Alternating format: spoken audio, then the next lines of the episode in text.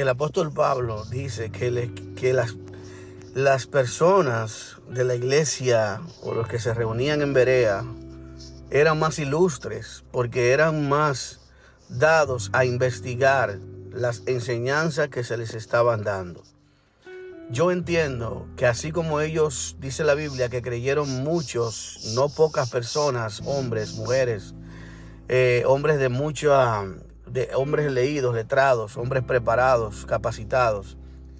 Eh, yo entiendo que no, que no fue la primera vez, que eso, eso era su estilo de vida. Y así como ellos creyeron en Pablo, también entiendo que rechazaron muchas otras enseñanzas. Así que, amados, tenemos que tener la capacidad de rechazar lo bueno, lo malo, perdón, y de tomar lo bueno. Dice la Biblia, oírlo todo y retener lo bueno.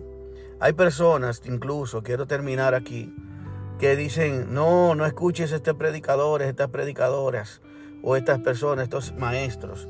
No, no, no. Yo creo que hay un nivel, hay un nivel de que sí, que las personas no deben confundirse.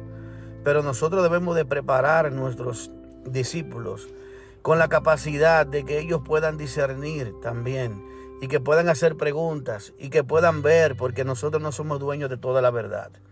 Terminamos diciendo esto, amados.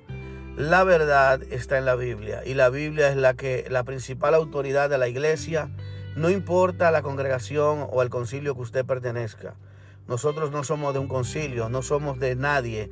Cristo pagó el precio en la cruz del Calvario por ti y por mí y Cristo no fundó una iglesia, eh, eh, no instituyó una, institución, no hizo una institución como, como podemos decir la iglesia pentecostal, la iglesia metodista, la iglesia presbiteriana, la iglesia bautista. No, Jesús no hizo concilio. Los concilios y las divisiones lo hemos hecho los hombres. Nosotros debemos de creer en la palabra y creer en lo que Dios estableció como, como escrito como su autoridad. No es el hombre mi autoridad, no es mi maestro la autoridad, Cristo es mi autoridad y por medio de su palabra. Si yo hago esto, soy un verdadero creyente, un verdadero discípulo y un verdadero cristiano.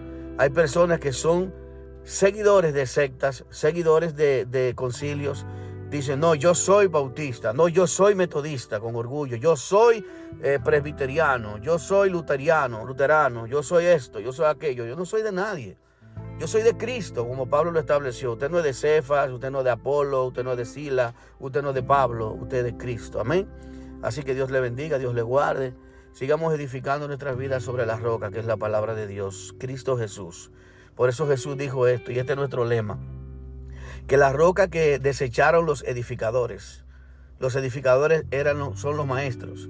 Y cuando tú como maestro desechas la roca que es Cristo, que es la principal piedra del ángulo, del fundamento, de la construcción que es la iglesia.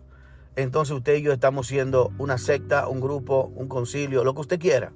Y Dios no nos llamó a eso, Dios nos llamó, inclusive los cristianos le llamaron por primera vez cristianos en Antioquía.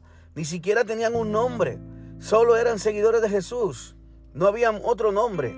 Ahora tenemos miles de nombres en los cuales nos identificamos y decimos, yo soy de tal ministerio. Y me siento orgulloso por eso.